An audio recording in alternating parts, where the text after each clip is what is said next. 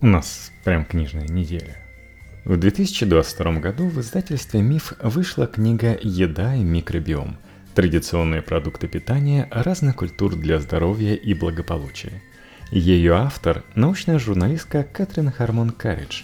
Доступно рассказывает о новейших научных открытиях в области кишечного микробиома, чередуя их с интервью, которые она брала, путешествуя по миру и питаясь традиционными продуктами – Сегодня кефир, йогурт с пробиотиками, камбучу, цельные злаки, фермерские сыры, квашеную капусту и другие продукты с надписью «Полезно для вашего кишечника» можно найти в любом магазине. И мы, конечно, покупаем их, ведь каждому хочется быть здоровым и жить долго. А что на самом деле нужно нашей микробиоте? Чем ее кормить, чтобы чувствовать себя лучше – вот вам фрагмент, посвященный бактериальным секретам йогурта и кефира. Мы никогда не осознаем, насколько кухня Греции и вся ее культура питания пропитаны йогуртом, пока сами не приедем в эту страну и не сядем за один стол с местными жителями. Уличные гиросы здесь густо намазаны соусом дзадзики на основе йогурта – фешенебельных афинских магазинах у Акрополя вам непременно подадут чашку чистого йогурта с добавками на выбор, из которых лучше всех классическое медовое с грецкими орехами. В небольшой гостинице на острове, где мне довелось жить, на завтрак подавали дивное парфе из домашнего йогурта, переложенного слоями богатых клетчаткой овсяных отрубей, сдобренного корицей и, конечно же, медом.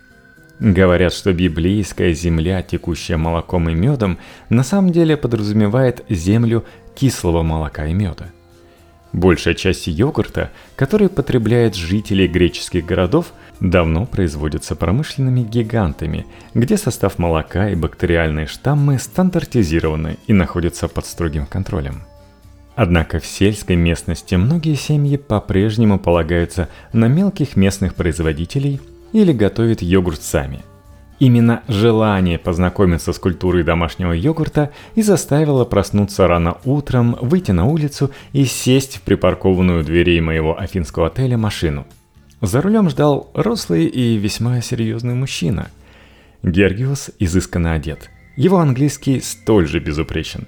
Нашу встречу организовали два местных исследователя, которые изучают традиционную греческую еду в поисках новых микробов – Семья Гергиоса занимается производством сыра, то есть феты, а их близкий друг Димитриос делает йогурт.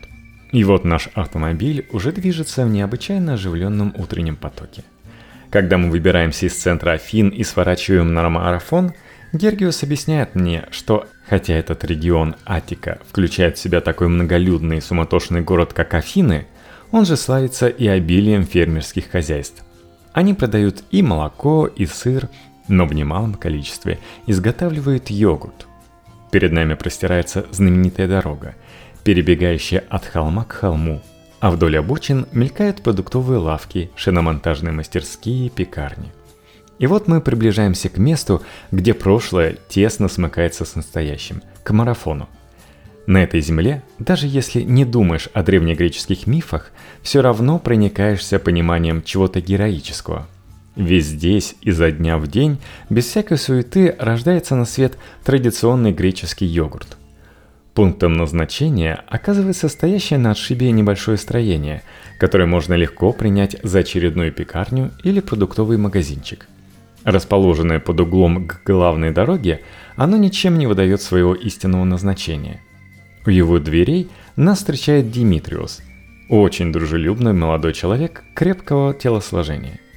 Его родители начали делать йогурт еще в 1974 году, основав предприятие Дафна.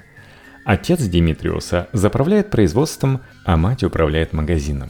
Едва переступив порог, я сразу же ощущаю запах ферментированного молока, сладковатый и сырой, но отнюдь не неприятный – Местечко напоминает мне старомодное кафе-мороженое или пекарню где-нибудь в Бруклине.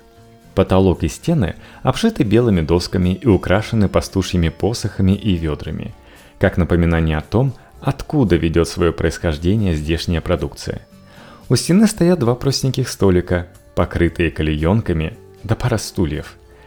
В стеклянной витрине вместо ожидаемых булочек и пирожных плотными рядами выложены пластиковые баночки и керамические плошки, полные свежего йогурта. Традиционный способ хранить и продавать этот продукт. Возле кассы вместо соломинок и пакетиков с сахаром, как в кафе, пластиковые ложечки и пакетики с медом. Ничем не примечательная дверь в боковой части магазина оказывается сказочным порталом, через который попадаешь в святая святых йогуртового производства. За весь процесс от нагревания молока до охлаждения готового йогурта отвечает всего несколько человек, включая Гергиуса, пожилого отца Димитриуса. Обстановка в небольшом цехе давны простая и совершенно несовременна. Громоздкие старомодные миксеры, чаны для молока и стеллажи, заставленные керамическими горшками и плошками – Первый шаг в создании йогурта – забор молока от местных овец. Надо сказать, что в Греции, как и во многих других регионах земного шара, слово «молоко» вовсе не значит «коровье молоко». Это может быть молоко овец и коз, или даже лошадей, верблюдов и водяных, или азиатских буйволов. Да этих весьма непростое занятие – то есть молоко любых более или менее крупных травоядных млекопитающих из окрестностей. В Греции с ее гористым ландшафтом коровы чувствуют себя не очень хорошо. Зато овцы и козы благоденствуют. Молоко, поступающее в Дафну, берется от овец, стада которых пасутся на здешних холмах в радиусе 20 километров. Овцы забредают так далеко потому, что сейчас не сезон. В другое время года они находят пропитание значительно ближе – Следующий шаг – подготовка молока. Мы приехали как раз к тому моменту, когда только что доставленную партию молока от здешнего фермера начали нагревать в большом открытом чане, поэтому в помещении стало удушливо жарко и влажно. Нагревание преследует две цели, общие для очень многих ферментированных молочных продуктов. С одной стороны, оно меняет структуру белков, что позволяет получать более густой конечный продукт – а с другой убивает потенциально вредные бактерии и заодно расчищает поле для полезных микробных культур, чтобы они творили свою магию без всяких ограничений. После этого молоко немного остужает, давая ему постоять часа три в уютном тепле при 45 градусах, а затем вводит закваску. Порцию йогурта, изготовленного накануне. Йогурту дают постоять еще 2,5-3 часа, чтобы он успел созреть, а потом остужает сутки, чтобы замедлить процесс ферментации. После его можно есть. Состав бактериальных культур, которые использует Дафна, входят те же два вида, которые мы находим в любом современном йогурте в любой точке земного шара. Булгарикус и термофилус. Но в то же время это совсем не те леофилизованные бактерии, которые поступают на молочные фабрики из лабораторий, то есть высушенные и обработанные. Я спрашиваю Димитриуса, где они берут свои культуры, и тот отвечает просто – из другого йогурта. Я интересуюсь дальше, допытываюсь, откуда же появилась культура для того другого йогурта, и слышу ответ – из прошлого йогурта – и позапрошлого, и еще раньше. То есть исходные штаммы остаются для них тайной. По словам Димитриуса, по всей Греции ходят тысячи штаммов. Тысячи. А ведь микробиологи трудятся не покладая рук, чтобы собрать, каталогизировать и изучить все их разнообразие. От высокогорий до равнин и мелких морских островков. Задача перед ними стоит грандиозная Какие бы древние микробы не работали над йогуртом Дафны, они знают, что им делать, и делают это хорошо. Совместными усилиями расщепляя лактозу овечьего молока и выделяя молочную кислоту, понижая тем самым pH. Димитриус старается, чтобы pH их йогурта оставался на уровне 4,8. Такой продукт спокойно простоит в холодильнике 10-12 дней. Чтобы йогурт получился густым, они заливают готовый продукт в полотняные мешки и ставят под пресс, удаляя лишнюю влагу. Или просто разливают по керамическим горшкам. В керамической посуде йогурт хорошо настаивается, объясняет Димитриус. Пористая глина впитывает часть влаги, так что через несколько дней йогурт становится очень густым. Такие глиняные горшки пользуются большим спросом перед Пасхой, до которой остается всего неделя. Семья обычно покупает килограмм йогурта для праздничной пасхальной трапезы, в которой это блюдо традиционно занимает главное место. Поскольку у матери овцы, чей ягненок пойдет на праздничный ужин, остается много молока. А иногда семейные греки покупают небольшую баночку в качестве закваски для собственного домашнего йогурта к празднику. Еще пару десятилетий назад даже не обязательно было идти в магазин или на рынок. Торговцы йогуртом разъезжали с большими чанами и продавали его прямо на улице. Продукция Дафны ничем не отличается от традиционного греческого йогурта с плотным верхним слоем из молочного жира. Когда корочка трескается, в ложбинке натекает жидкая сыворотка. Так что выглядит все это как гористая местность с высоты птичьего полета. Йогурт из овечьего молока более концентрированный и густой, чем из коровьего и обладает характерным запахом, сразу же наводящим на мысли о скотном дворе, но в хорошем смысле. Семья Димитриуса производит и йогурт жирностью 2%, более сливочный на вкус, чем многие обезжиренные йогурты в США. А кроме того, в отличие от больших производств, они не добавляют туда желатины или другие загустители, полагаясь исключительно на гомогенизацию – в итоге получается йогурт с более приятной гладкой текстурой и слегка кисловатым вкусом. Многие греки предпочитают его более грубой, негомогенизированной версией из цельного молока. А если к нему добавлять немного меда, вы испытаете чистое блаженство.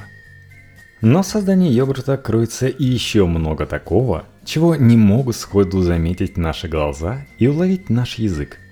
Процесс ферментации и метаболизм бактерий – это магия – где еще многого неизвестного. Бактерия извлекает из молока лактозу и другие соединения и выделяет молочную кислоту и этиловый спирт. Streptococcus thermophilus запускает ферментацию, а когда значение pH опускается ниже 5, основную работу берет на себя Lactobacillus delbrueckii, подвид Bulgaricus. Йогурт можно сделать, добавляя эти микробы и по отдельности – но вместе они справляются гораздо быстрее. Хотя в основе большинства кисломолочных продуктов лежит деятельность этих двух бактерий, среди йогуртов не найти двух одинаковых.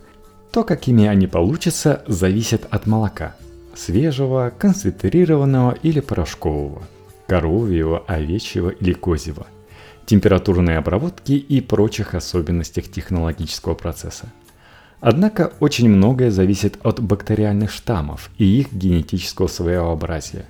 Разные гены могут влиять на метаболизм бактерий и их ферменты, меняя тем самым и конечный продукт ферментации. Сегодня многие потребители отдают предпочтение не резкому кислому вкусу, а более мягкому.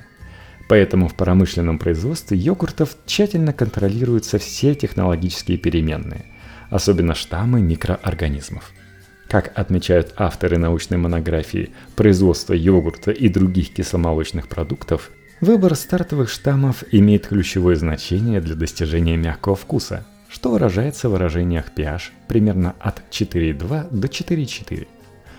Чтобы получить более мягкую консистенцию без всякого расслоения, необходимы стартовые культуры со штаммами, производящими экзополисахариды Однако грань между желаемой мягкостью и тягучестью или липкостью очень тонка, пишут они.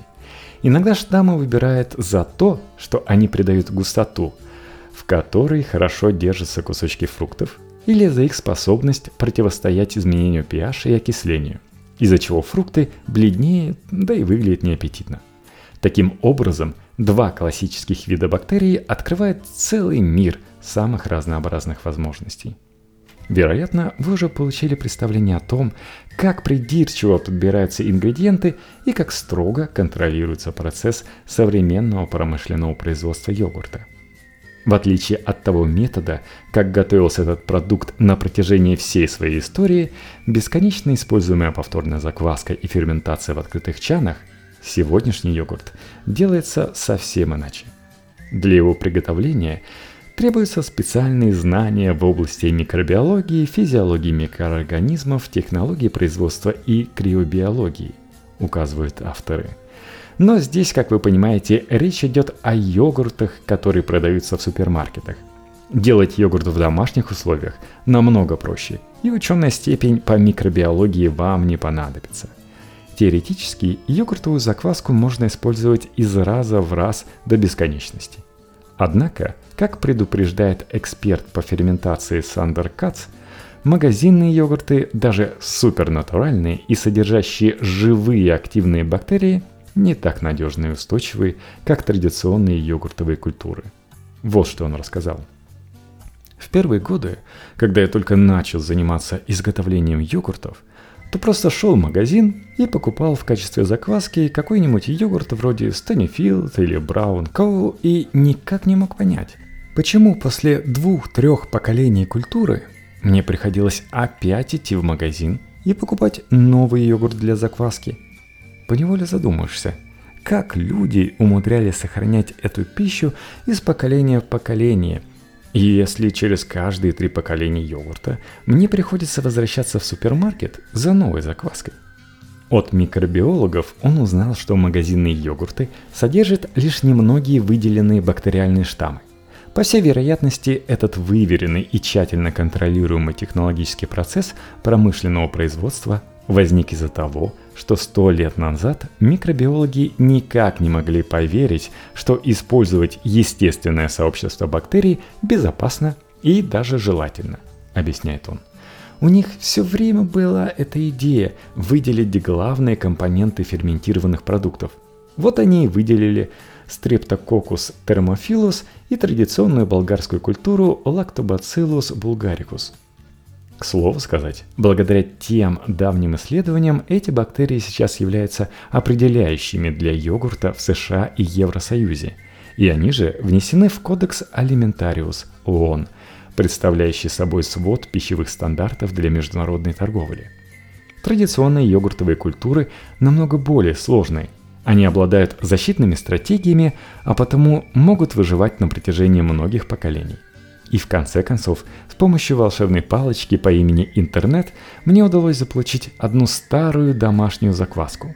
На ее основе удалось изготовить уже добрую сотню поколений йогурта. Тут в Чехии, кстати, тоже есть интересная тема с закваской. Чехии любят есть хлеб на закваске. И у меня есть карта Праги, на которой отмечены различные места, где можно купить хлеб на этой закваске – и там такая закваска с 1800 года какого-нибудь использована. Ну тогда нормально пережила многие поколения.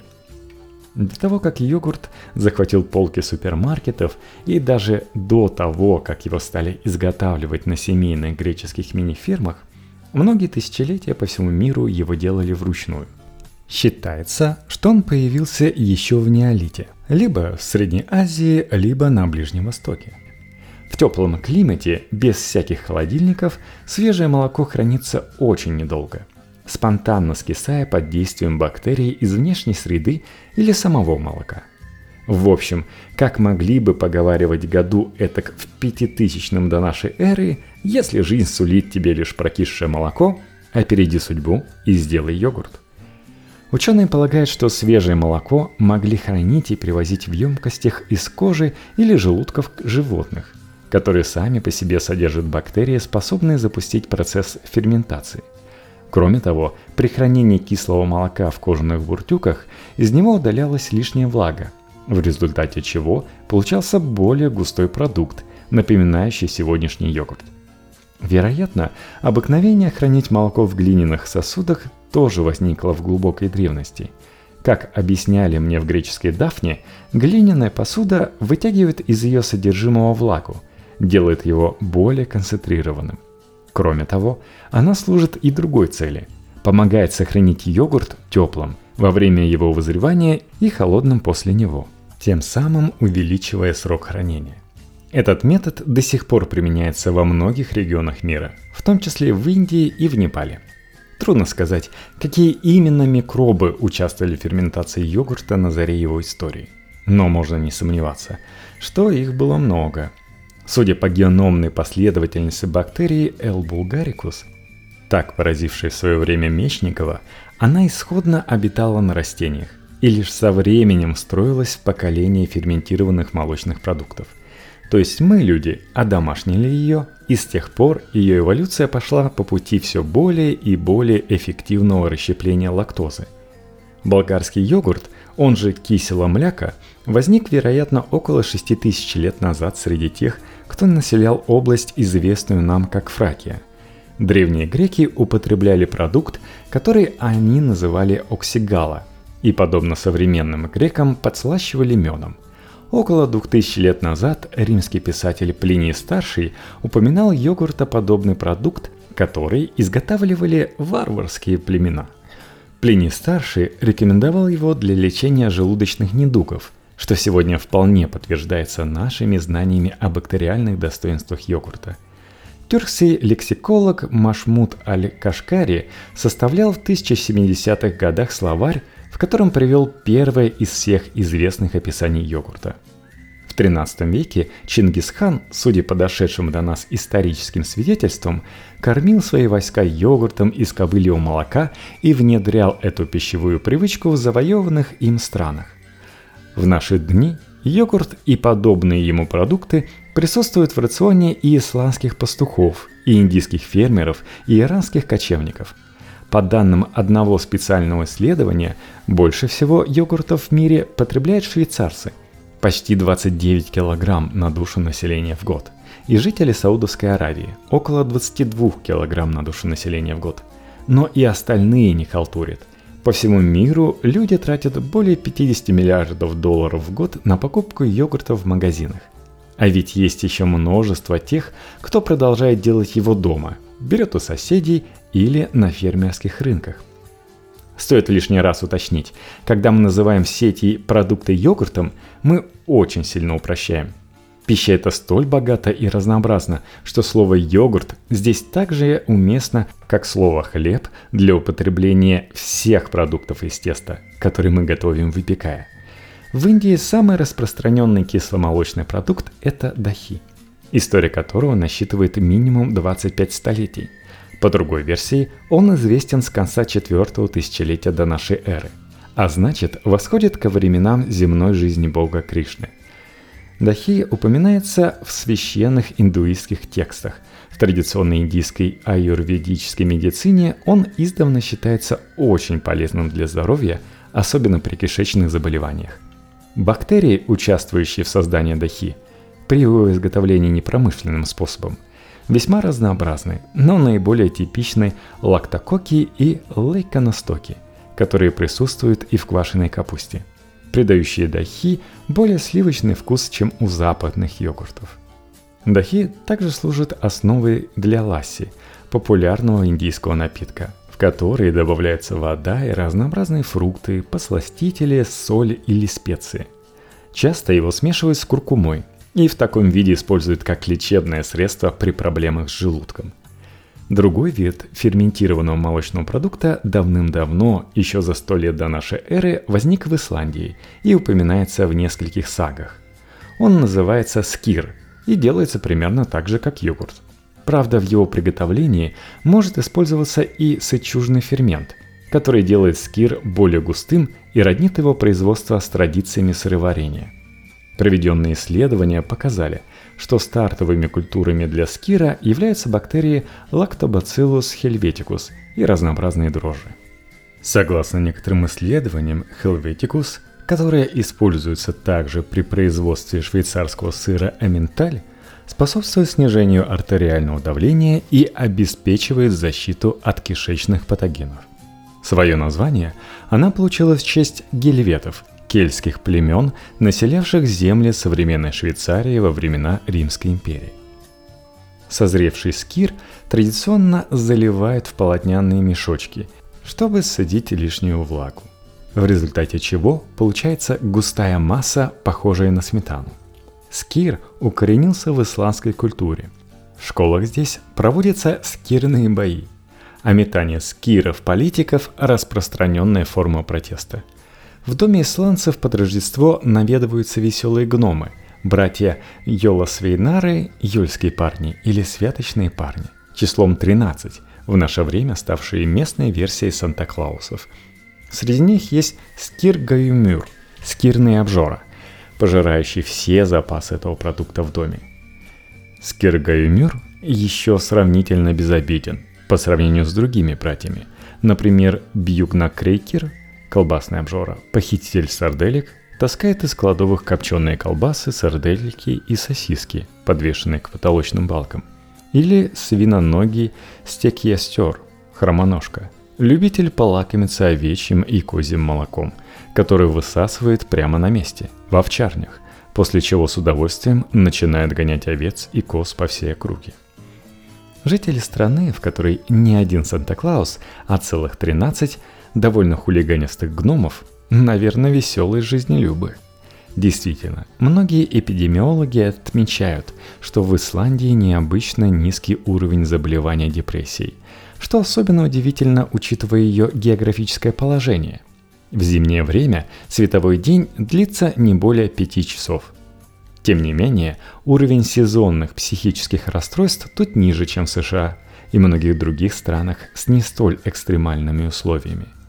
Как показывает Дафна Миллер, врач и автор книги «Эффект джунглей», вероятно, потребление большого количества рыбы и мяса овец, питающихся местными лишайниками, очень способствует поддержанию психического здоровья исландцев, ведь их пища богата полиненасыщенными омега-3 жирными кислотами – но вполне может быть, что устойчивый уровень серотонина поддерживается и благодаря постоянному поступлению в кишечник изрядных порций скира с его микробами. В Финляндии есть свой кисломолочный продукт виили. Он маскируется под йогурт или простоквашу. Однако это гораздо более сложный продукт и гораздо более тягучий. Виили не прост по своему составу. Это далеко не два вида бактерий нашего бесхитростного йогурта – в его стартовых культурах выявили несколько разновидностей молочно-кислых бактерий, а также несколько видов грибков, включая Geotrichum candidum, живет в корке некоторых сыров. Вивили имеет две главные особенности, отличающие его от всех прочих йогуртоподобных продуктов. Во-первых, он тягучий вязок, и это благодаря определенным штаммам Lactocos lactis под видом креморис – или лактококус лактис подвида лактис. Во-вторых, сверху он покрыт мягкой пленкой гриба Geotrichum candidum.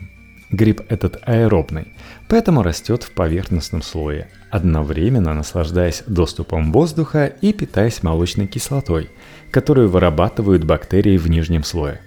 Снижая общую кислотность, этот грибок делает вкус вилли более нежным. Иногда он может еле уловимо пахнуть плесенью. Но благодаря активной работе коктейля из бактерий, конечный продукт приобретает необычайно мягкий сливочный вкус, который так любят местные жители. Все эти ферментированные молочные продукты в их родной культуре – это не просто блюда, которыми лакомятся время от времени или по какому-то особому случаю. Ими пропитана вся национальная кухня. Местные едят их постоянно, то есть буквально на завтрак, обед и ужин и, следовательно, их кишечная микробиота получает постоянный приток микробов. Пусть каждый из этих микробов проводит в кишечнике относительно недолгое время, но их непрерывное поступление приносит такую же пользу, как если бы они обитали в пищеварительном тракте на правах резидентов. В таких условиях и колонизации никакой не требуется – Насколько же реально бактерий поступает в наш кишечник при постоянном употреблении молочно-кислых продуктов? Давайте прикинем. В йогурте бактерии составляют примерно 1 объемный процент. Значит, с одной порцией условной чашкой греческого йогурта мы получаем 1,5 грамма бактерий. Сравните это с пробиотическими пищевыми добавками, где на одну капсулу приходится хорошо, если 1 миллиграмм бактерий – и вы, несомненно, предпочтете иметь дело с куда более полезной и вкусной настоящей пищей. Йогурт даже во всех своих изменчивых формах не единственный молочно-кислый продукт в мире. В современном западном пробиотическом пантеоне второе по важности место занимает кефир. Кефир – необычайно любопытная штука.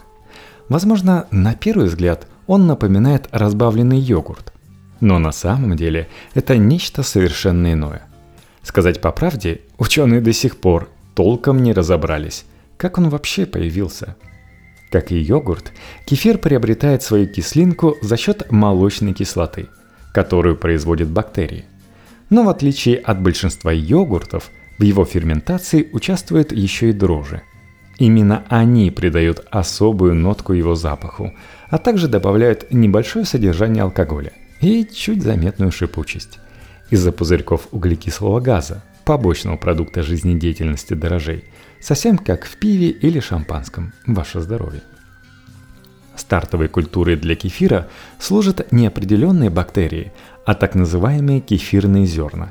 Мелкие пузырчатые комочки, похожие на миниатюрную цветную капусту. Эти зерна добавляют в молоко и оставляют его сквашиваться на ночь. Когда молоко закефирится, то есть взобьется, эти зерна отфильтровывают и добавляют в следующую порцию свежего молока. По легенде, создателем кефира был пророк Мухаммед. Сам кефир он передал своим последователям, но секрет кефирных зерен был известен лишь ему одному. И если однажды кто-нибудь его раскроет, они тут же утратят все свои волшебные свойства. Правда это или нет, никто не знает. Но пока никому не удалось взломать кефирных код – Пока мы знаем лишь, что эти зерна представляют собой симбиотический комплекс из бактерий и дрожжей. Symbiotic Culture of Bacteria Yeast, сокращенно SCOBY, удерживаемая вместе за счет сахаров, жиров и белков. Таким образом, каждое зерно – это очень сложно устроенное сообщество, в состав которого входит порядка 30, а то и больше видов микроорганизмов – во внутренней части зерна преобладает дрожжи, а на его поверхности преимущественно держатся бактерии. Главная составляющая этого комплекса – полисахарид кефиран, который вырабатывается одной из резидентных бактерий – Lactobacillus kefi. Кроме него, ученые обнаружили в кефире нашу старую добрую знакомую бактерию S. thermophilus, а также представителей бактериальных родов Lactobacillus leuconostas lactococcus acetobacter и нескольких разных родов дрожжей. От соотношения всех этих микробов зависит аромат напитка, в котором сочетаются нотки зеленого яблока, ацетона, сливок, алкоголя и кислоты, по крайней мере по утверждению химиков. В наши дни массовое производство кефира основано не на спонтанном росте кефирных зерен, а на добавлении в исходное молочное сырье тщательно отмеренных доз бактерий и дрожжей, в результате чего получается стандартизированный продукт. В США это смесь лактобацилл и лактококков с небольшой примесью дрожжей или вообще без них, благодаря чему процесс ферментации проще контролировать. Да и алкоголя в конечном продукте получается гораздо меньше. Например, на этикетках кефира, который я часто покупала, перечислен с десяток видов бактерий но дрожжи вообще не упоминаются. Так что, по-видимому, магазинный кефир мало отличается от обогащенного пробиотиками йогурта с соседней полки. До недавнего времени изготовление кефира радикально отличалось от стандартных промышленных методов. Традиционно его готовили в бурдюках из кожи, причем в теплое время года прямо на улице и только зимой в помещении.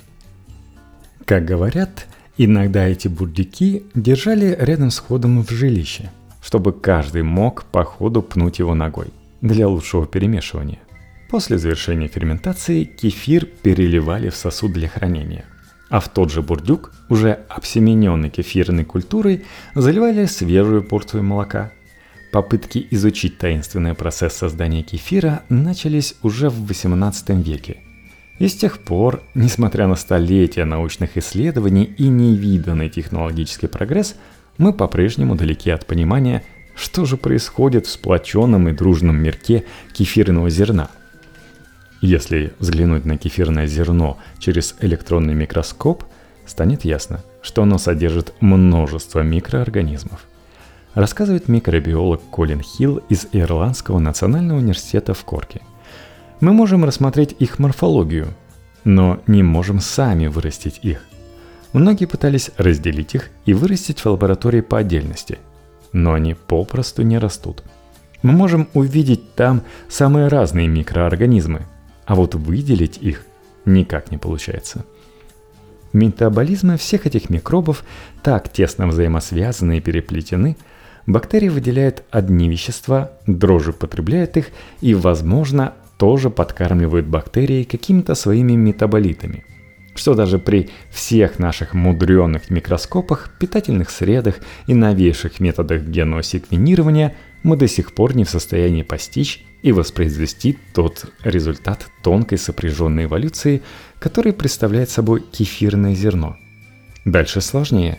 Как именно эти крохотные зерна, которые остаются едиными и не теряют тесной внутренней взаимосвязи, способны воздействовать на весь бурдюк, банку или чан молока. Само по себе зерно содержит очень сложный набор бактерий и дрожжей. Если бросить его в молоко, молоко сбраживается, становится кислым, с небольшим содержанием алкоголя и даже обретает небольшую газацию. Но при этом большинство микробов остаются внутри кефирных зерен, они циркулируют в молоке. Мы обнаруживаем разве что одну молочно-кислую бактерию и одну разновидность дрожжей, которые выходят и осуществляют ферментацию, а все прочие остаются в зернах. При этом, скорее всего, те микробы, что находятся в зернах, тоже питаются какими-то составляющими молока – но особо бурной активности не проявляют. И что самое любопытное, в ферментированном молоке преобладающие микробы вырабатывают антимикробные соединения, чтобы все посторонние, не относящиеся к зернам микроорганизмы, которым вдруг захочется попользоваться новой и такой питательной средой, даже и думать об этом забыли. Такой вот парадокс. Удивительно, как микробы внутри зерна не убивают друг друга – в другой среде, когда микроорганизмы контактируют друг с другом, их отношения складываются совершенно иначе.